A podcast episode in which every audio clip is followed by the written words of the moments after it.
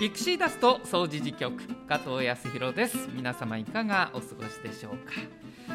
いやー暑い暑いと言っていた夏が過ぎ去り秋がなくて冬がやってきたというね。今年は変な感じで1年が暮れようとしております。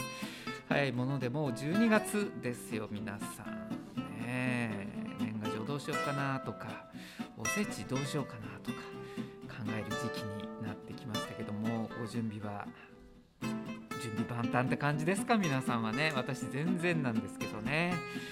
えー、ピクシーダストも早いものでも1年2年近くになろうとするんですけれども。私こうやって喋っていてもですね喋りやすい時とそうでない時がございます。一人で喋るとねどうしても喋りにくいんですがゲストの方が来ていただけるとねすごくあの気持ちが楽になるというか一緒に番組を作るっていう感じになるんでね喋、えー、りやすい。そうなんです。今日ゲスト来ていただいております。しかも遠くから。いつもねご近所で活動されている方が多いんですけれども、えー、特別ゲストでございます。ご紹介いたしましょう。大阪公立大学教授野村康代さんです。こんにちは。よろしくお願いいたします。えー、野村さん、はい、ピクシーダストこんなラジオこんなところで撮ってるんですまあスタジオって僕ら言ってますけどね、えー、ここまあ活動の場だったりするんですよ、はい、えー、ご覧になってこのスタジオの雰囲気どうですか？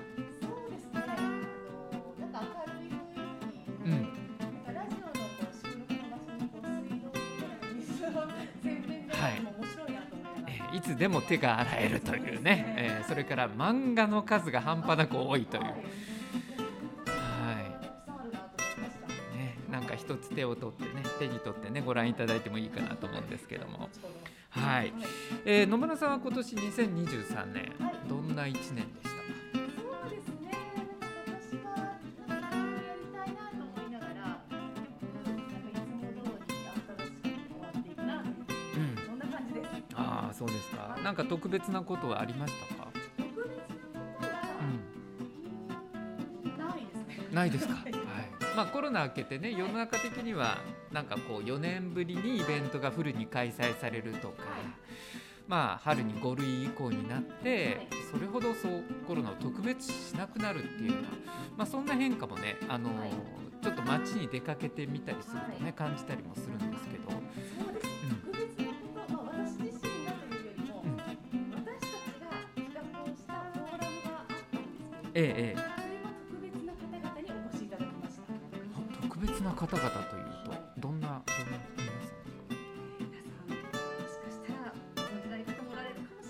はい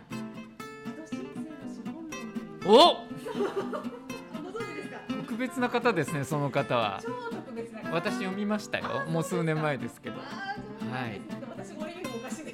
そうですね。あの、なるほど斉藤浩平さん？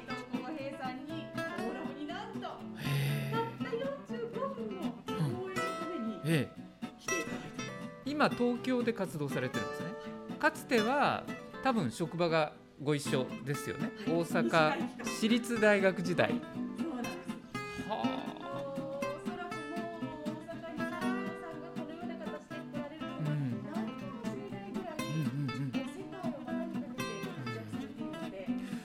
確かにねテレビ見ててもニュース番組にコンスタントに出てらっしゃったり、新書の確かあれ発売された時の年間ベストセラーぐらいになってましたよね。何十万部、えー、今本が売れない時代にものすごくねあ斉藤浩平さん。はい。うん。あ勝部さん。もいろん。なメディアで取り上げられて活動のねその本当に一生懸命活動されているのがニュース番組に流れたりしてらっしゃるんです、は、そんな方をこう特別ゲストとして来られてそのフォーラムは一体どういう内容だったんですか、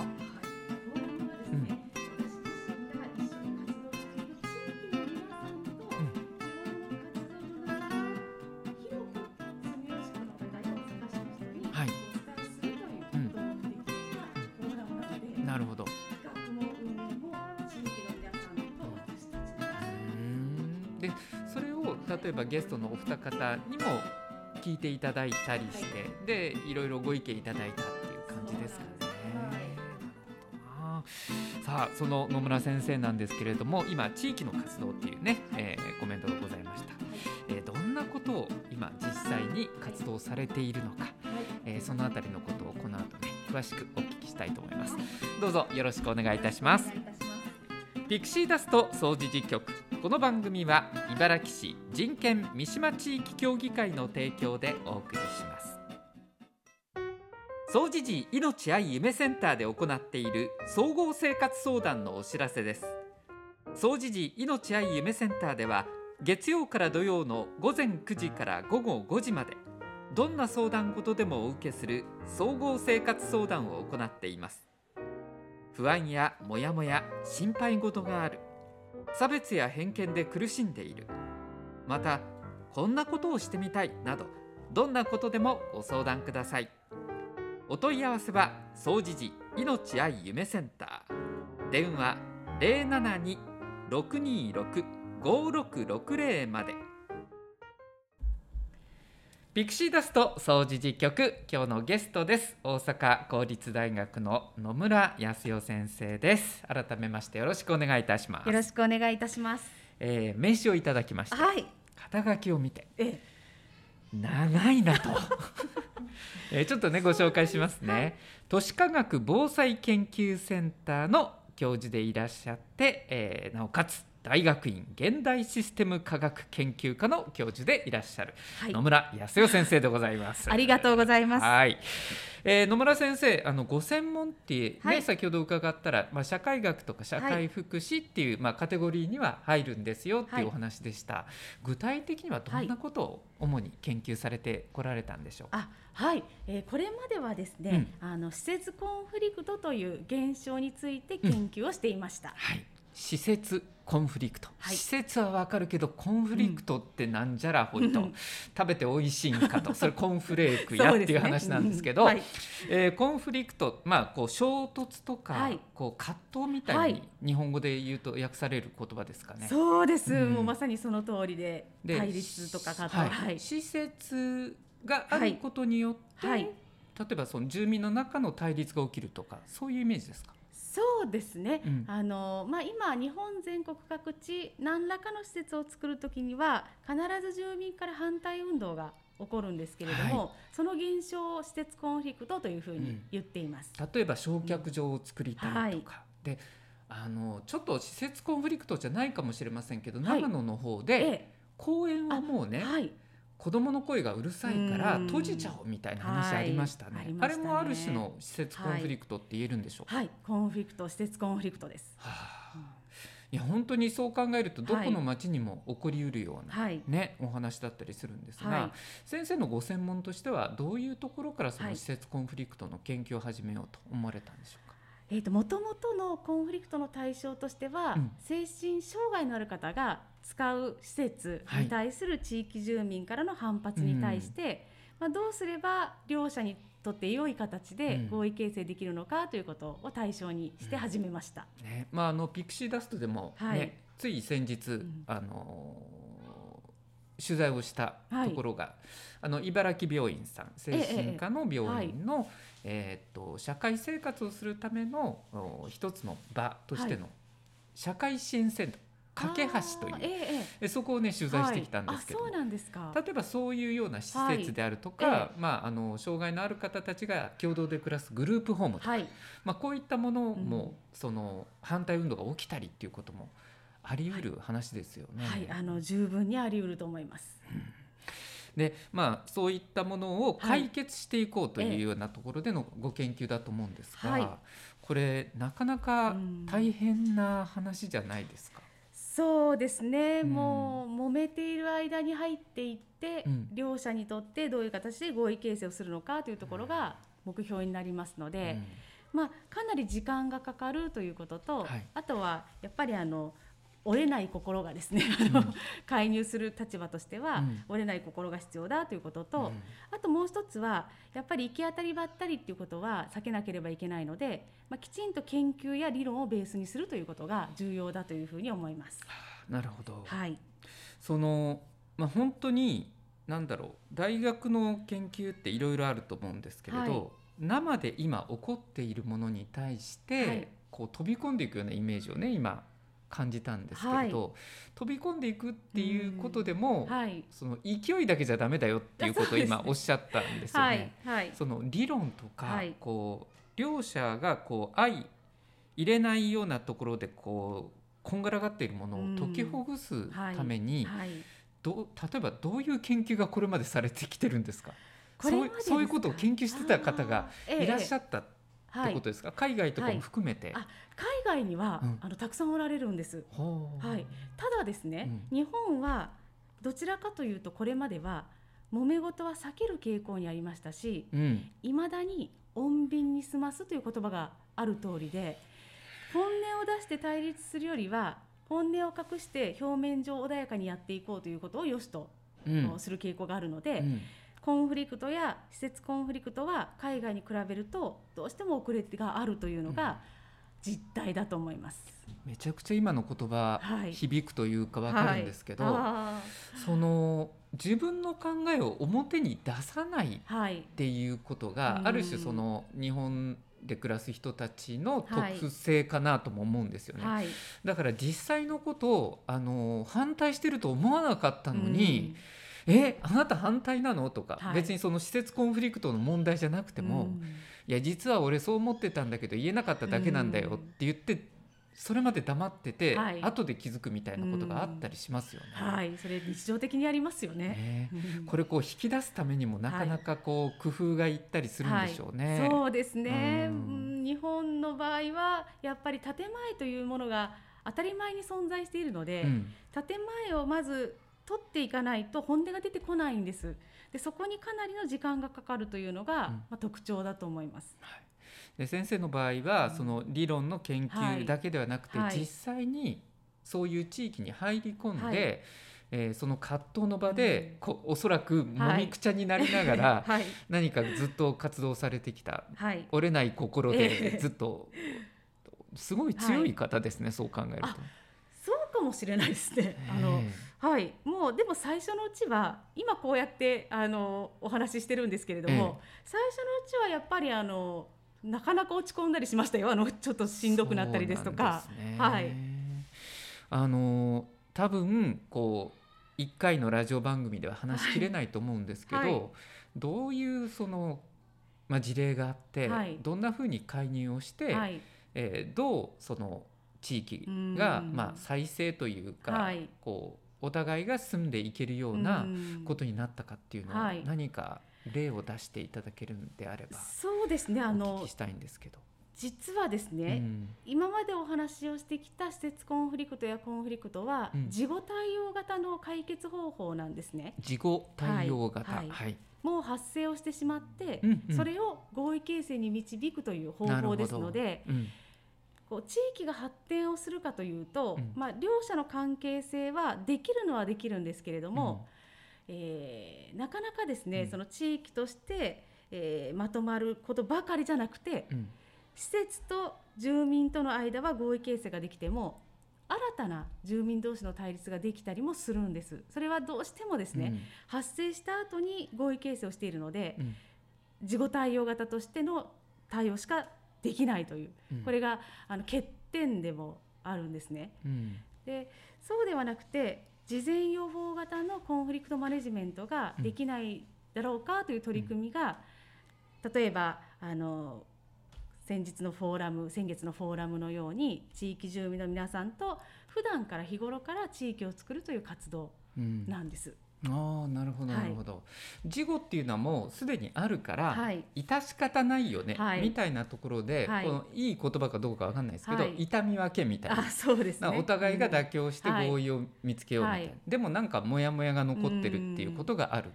えっとはい。あの私が介入をさせてもらうときにうは、ん。合意形成にはリスクコミュニケーションというものを援用したリスクコミュニケーション手法としてそれを用いて介入をするんですね。でその時のゴールというのは施設を作ることに設定するのではなくて、うん。信頼関係を構築することをゴールに置くんですね。はい。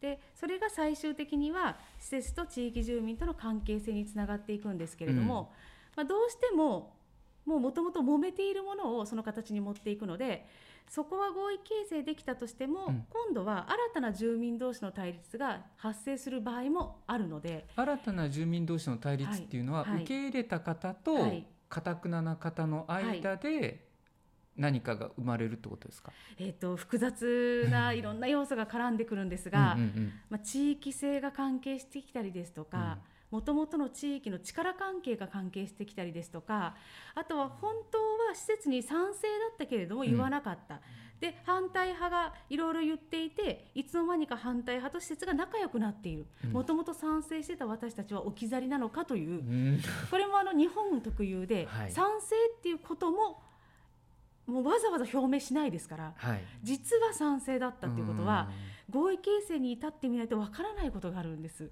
うんなるほど、はい。俺には話聞いてくれなかっただろそうみたいなとこですね、はい。はい。なんかあの会社の中とかでもありそうですけどね、はい。そういうのね。はい。はあこれだから人間暮らしていく 上では絶対その対立とかはい。葛藤は起きるんですけれども、はい。そこをどう解きほぐしていくかっていう話ですね。うん。はい。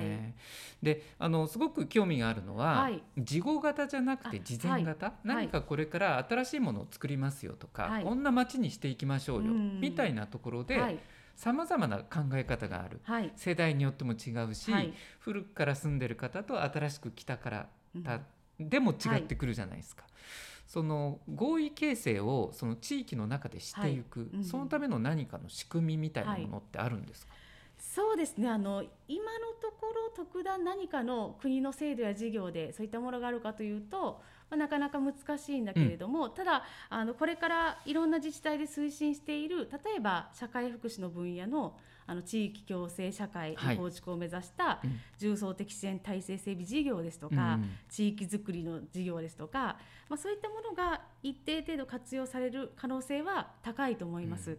でまあ、私たちがしているのはあの具体的な地名を、まあ、あの出してもいいんですよね。はい。あの大阪市の住吉区にある朝霞地区とはい。いう地区で取り組みをしているんですけれども、まあ、その地域には昔から住んでいる方に加え先ほどおっしゃられていたようないろんなルーツの方が、はい。あの住んで、うん。えー住むようになってるんですね。外国にルーツがあったりですとか、まあ、いろんな方が住むようになってきてこうなんとか地域の中のつながりを、まあ、再構築できないかということで、まあ、そのための取り組みを今行っているんです。うん。でつながりができるということは特定の人とのつながりではなく地域に住む多様な人とのつながりを作ることになりますので、はいそうするとこれまで排除の対象となる、うん。えー例えば精神障害の方ですとか、何らかのあの生活のしづらさのある方々、はい。こういった方々とも同じ住民としてつながりを作る。うん。でそのことが例えば新たな施設障害をお持ちの方の施設を作る時のうん。反対が起こらないような地域になるんじゃないかという取り組みなんです。なるほど、はい、なるほどな。そのでもこう先ほど私は仕組みって申し上げたのを例えばはい。その行政のこういう制度みたいなところで、えーご説明いただいたんですけど、はいこう仕組みというより仕掛けみたいな、うん。住民がこう、はい。一緒に参加するとか、あはいはい。えー何か困りごとがあった時に、なかなか今、うん。言えなかったり、はい。特に新しく住民になった人間って、はい。どういう地域なんだろう、うん。誰に相談そんな窓口あるのと、うん。遠いけど市役所の本庁行こうかみたいな、うんはい。それでも行動力のある人だと思うんですけど、でも地域で何がしかこう語り合える場を作る、はい。はいそのためのこう仕掛けみたいなものはあるんですか？あそうですね。あのここはずっと北海道でもモデルとして、えー、と数年の間取り組んできたあーものを、うん。まあ、朝霞でも今実践しているという形にしているんですが、あのやっぱりおっしゃられる通りで今日本の福祉は事後申請型といいますか、まあ、申請型ですから、うん。いよいよ困ってどうしようもなくなって それで本人が相談に行くかもしくはそれに気づいた家族を含めた周囲の人が相談に行くか、そうですねしかもそれは自分が住んでいる地域から離れて、うん。相談の窓口に行かなければいけない。でそこまでなかなか行けない人もたくさんいますし、まあ、頑張っていったところで例えば「いやうちじゃないですよ」って「あなたの困りごと違う、ここでは受けれないですよ」なんて、でね、はい。うん。言われるわけですよ。でそうするともうあもういいわって、うん。もうこんだけ頑張っていったけど聞いてもらえないならもう我慢しようっていう人もいると思うんですね。そうではなくってやっぱり自分たちが住んでいる地域の中で気軽に話ができる何でも話していいんだという、うん。そこから、えー申請型の福祉ではなくて事前対応型、まあ、予防型ですよね、うん。の福祉があーその場で作られるというこの仕組み、えーなんです。で、うんうん。そこのえポイントは地域の住民の方でも例えば民生委員さんとか自治会長という何らかの役がある人ばかりではなく、うん。それ以外の住民の方がそこに参画をするということと、うん。そしてそこに必ず何らかの社会福祉関係の専門職の人が入ることによって共同するということがうん。非常に重要なポイントだというふうに思っています。なんかもうあのすごく私研究とか専門家ではないんであの簡単な言葉で言っちゃうとなんかみんな話し合える場があったら、はい、もうあの腹割って話し合える場があったら、、はいやそれって困ってんちゃうのと、うんうん実は困ってんねんって、うん。ここの人に頼んだら解決するよとか、はい。ここの窓口行ったら話聞いてくれるよみたいな、そういう場を作るってことがすごく大事ですよね。そうですね。あのそうだと思います。ね。はい、まあ、そういうねその一つの役割がこのラジオで、うん。ピクシーラあのダストでもね、はい。あの担えたらなとは思うんですけれど、はい。うん、なんかこう話し合える場とか、あのここのセンターでもやってる総合相談とか、ああのここでご案内する時もどんなことでも結構ですと、えーちょっと困ったことがあったらこちらまでみたいな。はい、そういうその窓口がありますよってことを広報しておくことも大事ですね。そうですね、うん。あの一人でも多くの住民の方に知ってもらうということが大事ですのであの、まあ、仕掛けとしてはそのために先月のフォーラムのような形で周知の場を設けるとイベンいうことト、です。はい。まあ、お祭りもはい。そういう役割果たせそうですね。はい。うん。でもう一つは担い手の方にその場をやっぱり経験してもらうっていうことが大事ではい自分たちがやっていることはここの地域だけではなくて日本全国各地でも大切な取り組みなんだということをうん。実感してもらうことによってモチベーションをこうずっと継続していくという、まあ、うんそういったあの必要性も仕掛けとしてはあのあるのかなというふうに思います。ね。まあ、あの本当に日本の社会自体が変わっていこうとしていて、はいうん、人口はどんどん減っていくし、子どもの数は減るし、はい。お年寄りの割合は増えてくうるん。でこれから多分認知症はい、ね。で、えーこう判断される方もはい。圧倒的に増えてきますよね。はい、だ街歩いててもちょっと困ってるようなお年寄りがいた時に声をかけられる地域かどうか、うん、え。まあ、そういう場をそのいきなりこう勇気出して大丈夫ですか？ってなかなか言えないえはい、日本人ってとりあえず見守ってうん心配はしてるけどまあいいか喋らんでもっていうところがあったりしますよね。はいえどんなふうにこはい。う取り組んでいったらいいのか、うん。このあたりはどうお考えですか？そうですね。あの私たちがしているのも実は総合相談なんです。うんうん。で総合相談っていうのはこれ本当は理論がベースになっているものでその理論をベースに総合相談を展開していくことは最終的にはその場に参画している住民だけではなくて、うんその広がりを見据えた取り組みになるんですね。うんうん専門職がそこに入る必要性があるというふうに先ほどお話ししたのはこええこが重要だからなんです。住民の方だけだとそれを広げていくということをうんされるかといったらなかなか難しいので、そうですね。はい専門職が入ることによって、うん。地域を基盤としたソーシャルワークという理論をもとにうん。総合相談を展開する、うん。でその時にはどういう形で地域に広げるかということも専門職はその場で住民と一緒に確認をしながらうん。実践に移すという、まさに専門職からするとアウトリーチの場でもあり、うん。地域を作る援助を一体的に展開する場でもあるという、うん。まあ、この仕組みが総合相談だと思いますので。うん。総合相談をきちんと展開することによって地域は一歩ずつ少しずつ長い時間はかかるんですが、うん。変わっていくんだろうというふうに思います。これあの制度って、まあ、国とか自治体が作ります、でもこう動かしていくのって、はい。多分国でもなく自治体でもない、はい、でもあの暮らしてると国がやってくれないのかとはい。いうような声も出てくるんですよね、だからその地域地域での、うん。なんだろう住民も含めた力みたいな、はい。はい。住民力みたいなもので、相当これ差が出てくるんじゃないですかねこれから。そうですね。あの今のうちからうん。将来も見据えた仕組みをきちんと作れる地域とそうじゃない地域ではもうおっしゃる通り、うん。10年後20年後にだいぶ地域の差は出ているしそのことは災害が発生をした時に色濃く現れると思います。ああそうか、はい。あの地域防災もね、はい。ご研究されてると思いますけれども、あの災害の時に本当に地域の力ってはい、試されるなっていう気はしてて、うんはい。私自身もその阪神・淡路大震災、はい。明石市に住んでましたんで、ええはい、で当然あの報道の仕事もしてましたからね。2日後に家族を置いてもはい神戸市内に行ってあー。1週間帰らないみたいな取材をしてたんですけはど、うん、その時に、まあ、メディアも含めてはい。でしたけど、うん。地域のために本当に動いている人は誰なのかとか、はいえーその地域でその避難所とかを回っていっても、はい。うまく機能している避難所と、うん。そうじゃない避難所があるんですよね。うん。はい、でうまく避難してるあ機能してる避難所って、はい。あの中学校で2,000人ぐらい避難されてたんですけど、はい。学校の先生も頑張ってたんですうよ。ん。で地域の人も頑張ってて、はい。でそこの話し合いがしっかりできて、はいこれはやめとこうねっていうルールを自分たちで作れてた、はい。まあ、そういうのを見た時に、うん。あの他のところではうまくいかないことがうん。これだけの人数がいても機能するっていう、一人一人のその力だし、はい。話し合う、ええ。そのコミュニケーションする力なんだなと思いましたね。うん。はい。あの南海トラフ大地震もいつ起こるかわからないって言われていて、えー起こった時に相当な被害が出るだろうと。でまあ、被災を体験してた身からすると、1日で地震は収まったとしても、うん。そこから半年1年うん。2年続いていく話なんで、はい。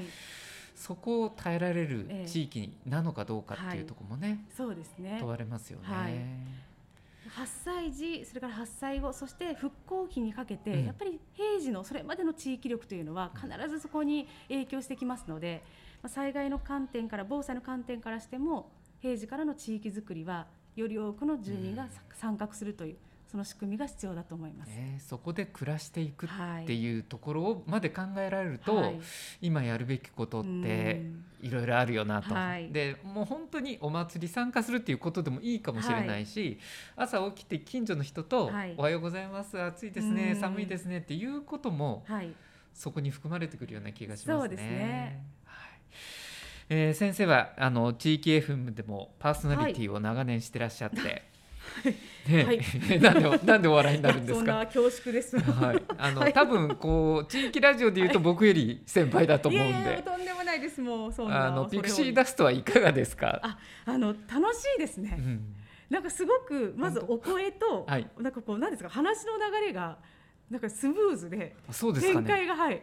すごくお話ししやすい問いかけをくださるので。いやいや、やっぱりさすがプロの方は違うなと思いながら今お話をしてました。ゲストがいいんですい。やーそうそうですか？すいません。割とあの乗ってくださる方っていうのはなんとなく正確でわかりますけれども。ですか。はいいや実はあの事前のねその打ち合わせをさせていただいた時にすごく本当に、はいあのシビアな現状も含めてね、はいこれまで経験されてきたお話を伺えてたはいと思うんです。で本当にそれだけでも一回お話伺いたいなと思うんで、あえええぜひまた、はい。あの特別ゲストとしえて。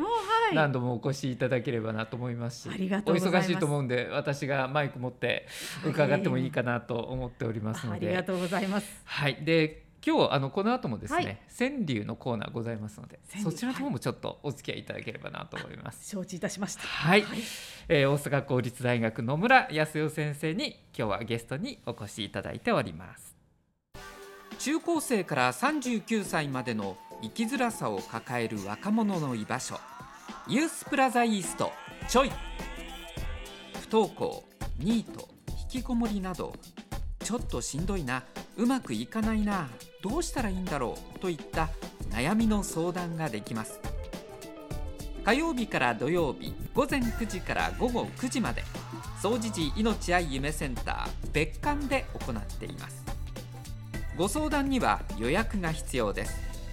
ご予約お問い合わせは電話072-628-6993まで。総持寺川柳道場。こんな感じで始めておりますごいですね。はい。えーとかくせちがらい世の中悩みや不安を川柳にして笑い飛ばしていきましょう。総持寺川柳道場のお時間です。引き続きゲスト野村康代先生にもお付き合いいただきましょうよろしくお願いいたしよますろしくお願いします。さあ、えーピンクの投稿ねこうトーク用紙がございまして束がございますよ。はい、すごいですね。すごいでしょ？うんピクシーダストって。はい、素晴らしいですね。先生のラジオでもぜひやってください川そうですね。はい、ちょっと、ははいい、はい、えーちょっとご紹介してまいりますよ、えー三島中学校からねはい。大量にいただいておりまして、はえ1年生からこんな川柳が届きました、はい、喧嘩して言えるといいなごめんなさい。喧嘩して言えるといいな。ごめんなさい。中学生がはい。13歳が思ってますけど、いや、あ、なんかね。58歳になってもなかなか言えないごめんなさいですよ。ごめんなさいはね。うん。どうですか？あのはい。喧嘩したりしてごめんなさいは言えるタイプですか、野村先生は。割とすぐ言うタイプです。もうなんか、はいあのお話ししてるとやっぱり、はい後ろ振り向くより前見たいっていはいう性格かなと思いました、なんか占いとかされてるんですか？そうでもない。いや、占いもできそあうでねですきそうです。うんいや、まさに本当おっしゃる、その通りです。だからもうこのごたごたはごめんなさいでパはいーンって切って、未来に行くわ私っていう感じですよね。そうです。そのごめんなさいです。はい、いいですね、はいそれは素晴らしいと思います。よかったです。あの周りの人も幸せにしますからね。ごめんなさいはね。そうそうですね。そういう言葉だと思いますよ。はい。えーもう一個私の方から、はい。えーこちらも1年生です。ああ、ちょっとね考えるのかな、こんな風に。なんだろう。友達がしてほしいこと。なんだろう。友達がしてほしいこと。なんかすごくあったかい気持ちになる一句ですね。はい。なんか中学生って本当にまあ素敵でしょう。綺麗なねこう綺麗な心でね。本当にはい。あ今日お話の中でね日本人ってなかなかうん。その思ったことを口に出さないし、はい。意見言わないっていうけど、はい。こういう形にすると意外とはい。中学生も書いてくれるんですよね。そうですねあの投稿風景見てたらね、はい。もう世界すべての不満を一身に身にまとったような顔で中学行くような子もいるんですよ。はい。うん。私あの中学校の横に住んでるんで。わかるんですけれども、はい。でも心の中ではこんな風に思ってくれてる。ね、なんだろう友達がしてほしいこといやーもうすごい相手の立場に立って考えて立って考えられてね、はい素晴らしいですね。はいじゃあ先生の方からもね、ご紹介いただけますか？はいじゃあ私も三島中学校のはい中学生の方書かれたうん川柳何年生ですか？2年生で年生です。はい。ではちょっと読ませていただきます。気づいてよ。影で傷つくその心。気づいてよ。影で傷つくその心。中学校ってやっぱり、はいその。うん、見てても思うんですけど、はいえー生と生の体と心がぶつかり合ってる感じがするんですよね。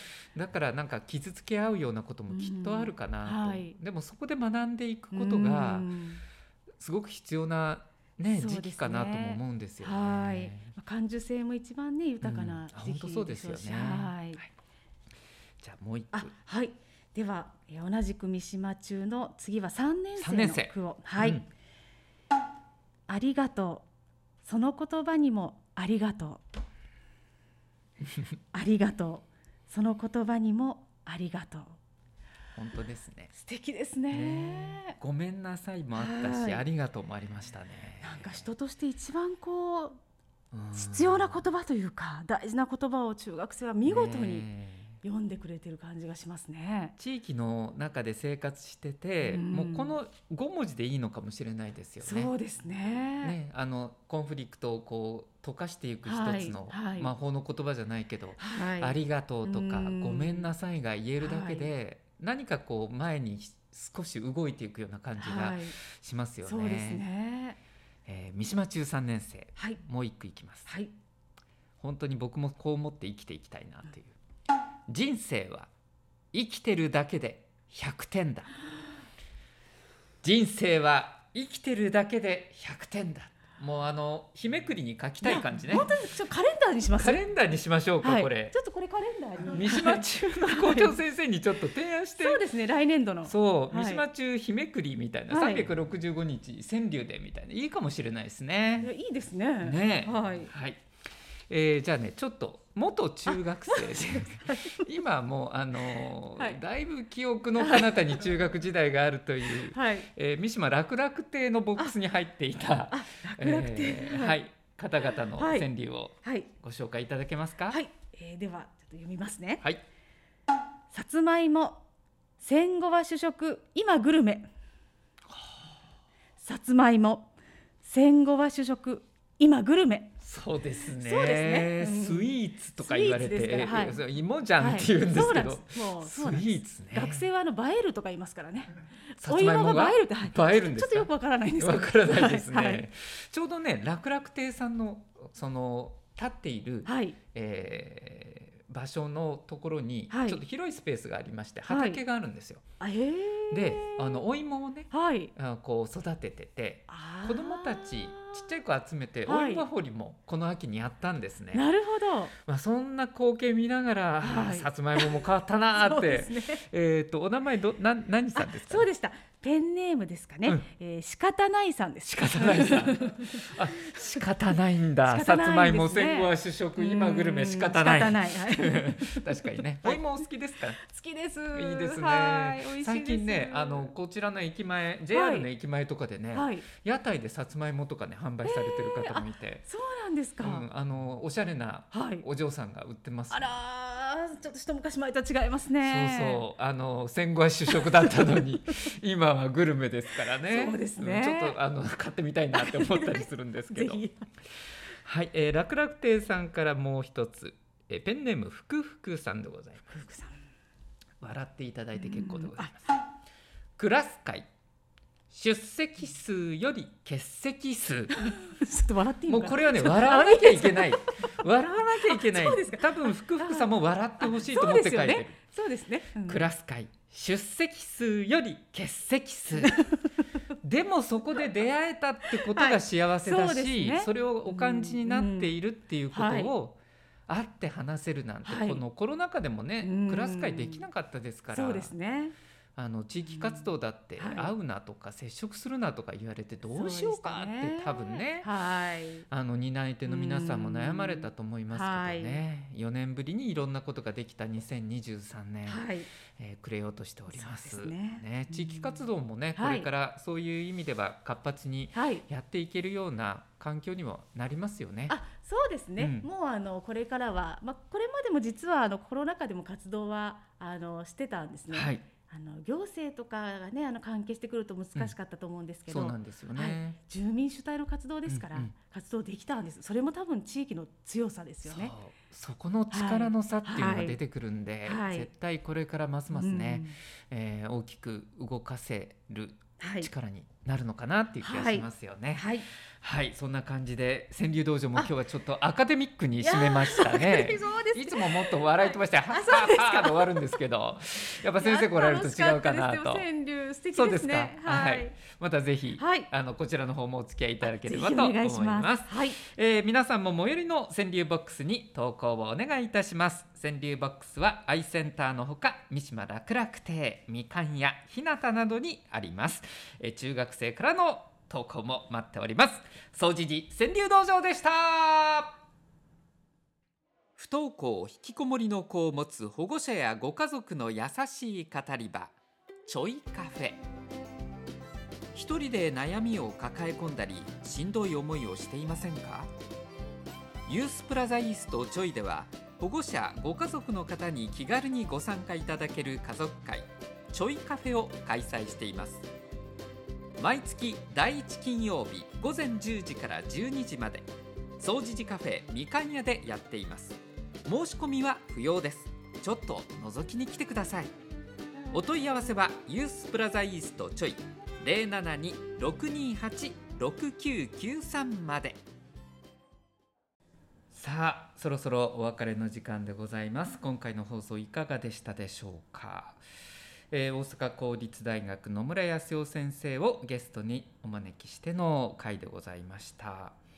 まああの施設コンフリクトっていう言葉を聞くとちょっと難しいかなっていう感じはするんですけれども、うん、地域にあるものをこう作った時に住民同士が対立してしまうっていうのは本当によくある話だと思いますよね。えーそこを諦めずに合意形成をしていくそのためにどうしたらいいのか、えー施設ができてからじゃなくてできる前に地域住民同士が話し合えるそういう素地ができていると、えー合意形成もしやすいんだよできればそんな地域の力を蓄えていくことが大事なんだっていうお話はすごく響くものがありましたね。えー三島のこの地域においても地域住民同士が話し合えたり、えー相談し合えるような環境というものがやっぱり必要なんだな、えー取り組みは続けているところではありますけれどもその方向性っていうのは、えー間違いないんだなっていうことも再確認できた回でした。えーピクシーダスト総除事局次回もどうぞお楽しみにこの番組は茨城市人権三島地域協議会の提供でお送りしました。